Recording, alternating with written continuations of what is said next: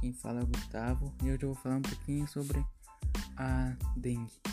A transmissão da dengue acontece durante a picada do mosquito Aedes aegypti infectado com o vírus.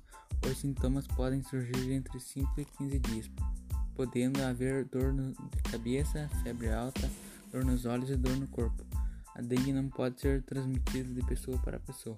A transmissão da dengue é exclusivamente através da picada do mosquito infectado.